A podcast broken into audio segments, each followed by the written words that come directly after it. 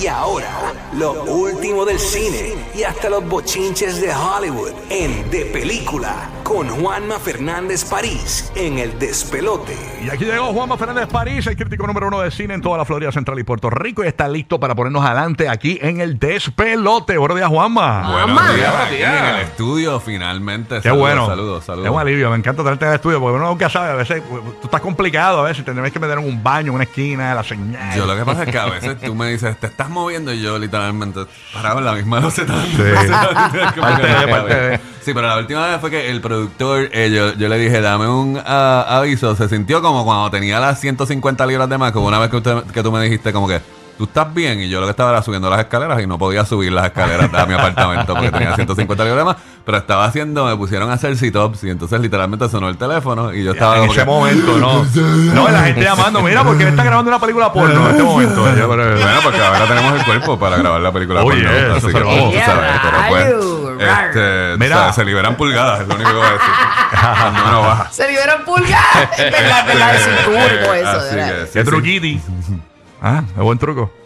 Para liberar pulgadas. Claro, no, está bueno. Sí, porque- claro. No, Bueno, estira el, estira el, bueno, anyway. el ganso. Este, de hecho, cuenta nueva, no es, fa- no falsa. O sea, precisamente como, como la gente ha quedado traumada con, con las cosas de ejercicio en mi cuenta de Instagram, que es Juanma París Cine, donde pongo las entrevistas y todas las cosas y todo demás, pues hice una, una cuenta aparte donde ahí es que pongo... Jin, proceso. Juanma Jin. No, no, se, no, se llama Naked Film Critic. Eh, ah, ¿en serio? Eh, sí, sí. Como que, así que, este, Está bueno eso. así que si me quiere ver pelando para abajo, pues Naked Film. Critic. Si quiere hablar conmigo de cine, Juanma París Cine. Así Qué que, duro. Oye, este, Juanma, esta semana, o sea, ya, ya el verano, ¿verdad? Se acabó el Se verano. acabó, pero hay películas que Pero cine. Hollywood es tan innovador que ¿Qué pa- mira lo que viene. ¿Qué pasó ahora? O sea, ¿qué, tu- qué tuvimos este verano? Películas de superhéroes y secuelas, ¿verdad? Claro. ¿Entiendes? Así que después de Bueno, y Barbenheimer. Barbie, Barbie. Por eso, después de Barbenheimer regresamos a más de lo mismo. Porque este eh, septiembre es secuelas, secuelas y más secuelas. Viene My Big Fat Greek Wedding parte 3. ¿Qué es eso? Viene ¿Un la tercera parte de My Big La Fat tercera, Greek Wedding. Wedding, que es una comedia romántica, es una de las comedias románticas más exitosas ¿Cuál de era esa? ¿Quién protagonizaba ahí? Nia Bardalos, eh, una muchacha desconocida. Esa película,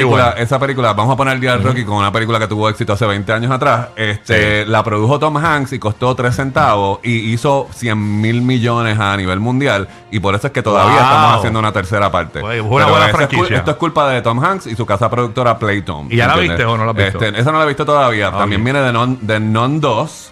eh, secuela de, de la primera la primera aventura horrorífica de la monja este viene a Haunting in Venice que es la tercera de las series donde Kenneth Branagh hace esto es eh, como la, de una novela de Agatha Christie él hace Sí. el detective Poirot que es Murder in the Orient Express y Death on the Nile pues esta es la tercera con este detective Sí. y la que estrena esta semana en Puerto Rico desde hoy jueves y eh, para los que nos escuchan en la Florida, desde por la noche, hoy básicamente, pero mañana oficialmente to- en tandas disponibles a todas horas, de Equalizer 3, que por eso fue que ahorita en el adelanto dije que eh, Denzel Washington regresaba eh, sangriento. Entonces, lo que pasa...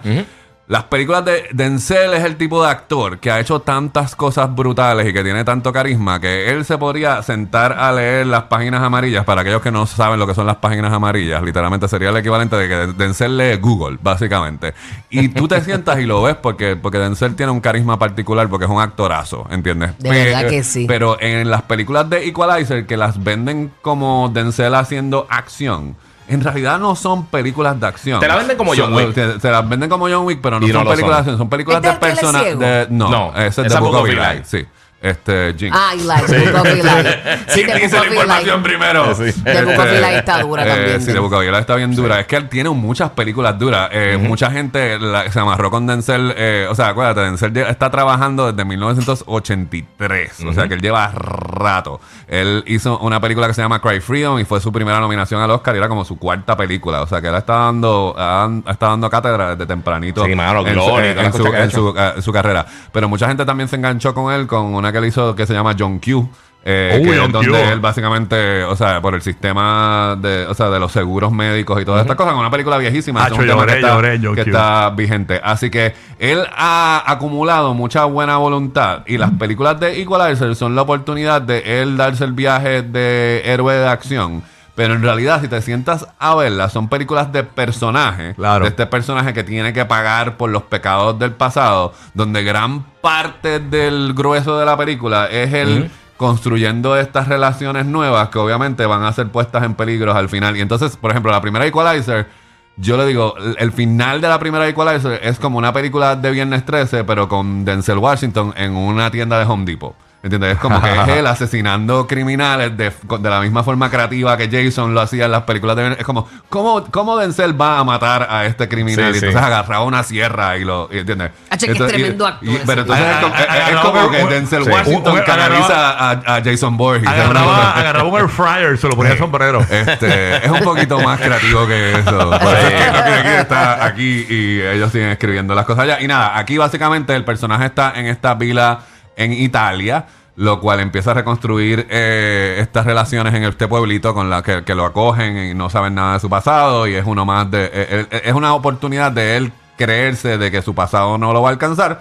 Pero entonces el pueblo es amenazado por la mafia de Italia. Y eventualmente, al final de la película, es pues Denzel versus la mafia, ¿entiendes? Y pues ahí es que se pone bien, bien sangrienta. Pero no es John Wick, es una película, eh, eh, literalmente. Ay, esa de dedo es está una, ahí. una película, no es una película de acción, es un drama con momentos Sí. bien violentos. Así que vaya con las expectativas. O sea, si tiene esas expectativas, cabe la posibilidad de que le, de, de que le guste. Si no, pues entonces si va esperando John Wick, pues probablemente se haga decepcionado y se Eso, aburra. está- eso es para estar el fin de semana arrancando en Puerto Rico y Eh, mañana en la Florida. Correcto. Sí, sí. Otro- Otra cosa que debes saber, si, este, una de las películas también que es particularmente popular de Denzel es Man on Fire, que salía Mark Anthony, Ah, pero sí. él hizo Oh. él hizo esa película con Dakota Fanning cuando Dakota Fanning tenía como unos 8, años. Eh, Dakota Fanning sale en Equalizer 3 y hace de esta Mm. detective. Así que es una reunión de, de, de Man on Fire y es otra, para los fanáticos de Man on Fire, pues otra razón para darse la vuelta Duro. y ver Equalizer 3. Así que en términos de cine, a nivel de Estados Unidos y Puerto Rico, ese es el estreno. Se la- le dejaron la fecha solito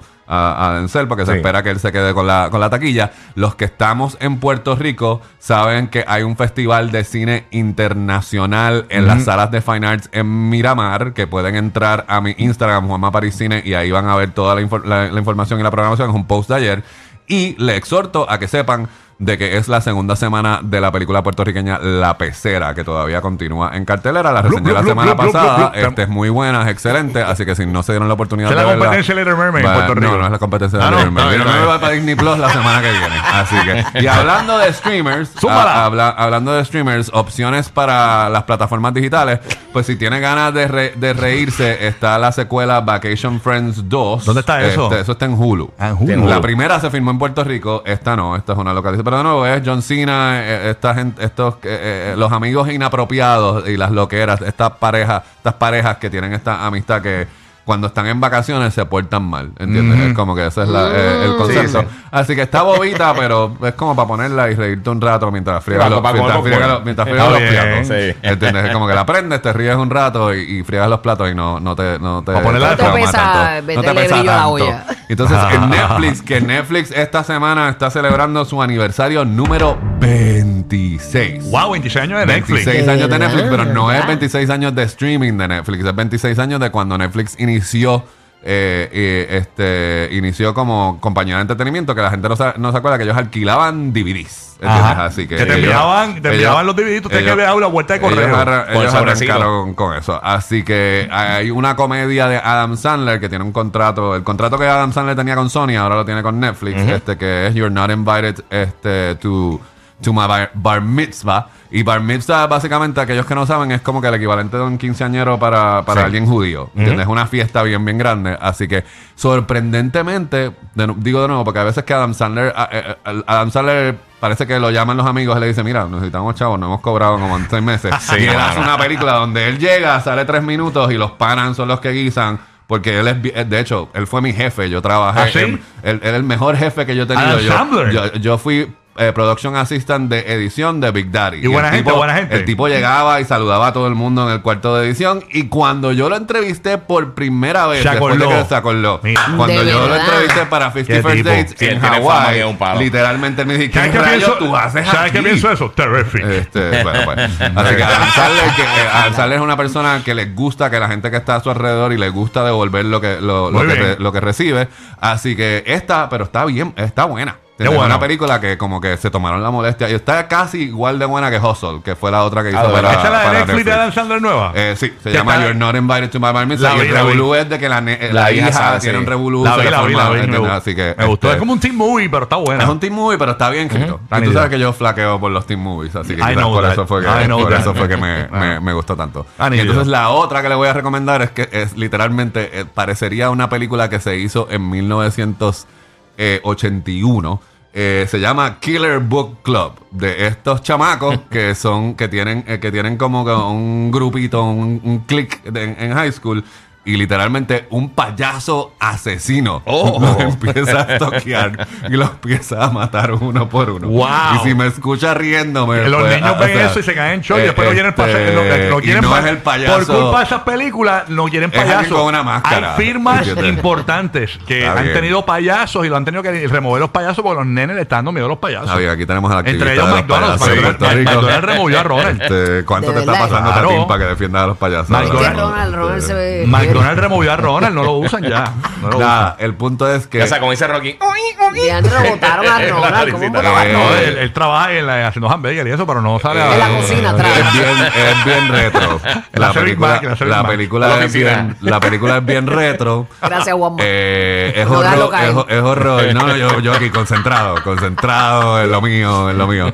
Este, que es recomendarle las películas de streaming porque yo todavía no puedo hablar con Rocky Dan Just Like That porque no lo he visto todavía, me tengo que sentar a, a verlo. Así que nada, este, si quiere comunicarse conmigo con cosas de cine, me puede dar follow en Juanma París Cine en Instagram. De hecho, este domingo a las 10 y media, tanto por Guapa como por Guapa América, vamos a tener entrevistas con Denzel Washington, Nada más. entrevistas con Anta- Antoine Fuqua, que es el Qué director, humilde, que es el sí. director de The Equalizer 3 y el que lo dirigió en Training Day, que fue el director que lo llevó al Oscar.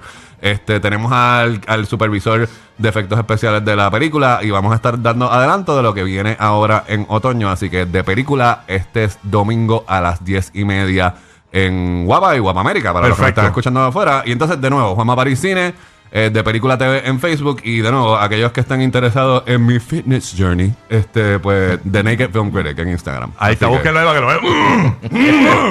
ahí, no, ahí, ahí no. Ahí, bueno, vámonos en breve con, señores y señores, ya están los estudios, el fanático de Adele, que Adele lo defendió en pleno concierto. Es boricua, está en los estudios del despelote, hablamos con él en breve, en dos minutos, cinco segundos, aquí en el despelote.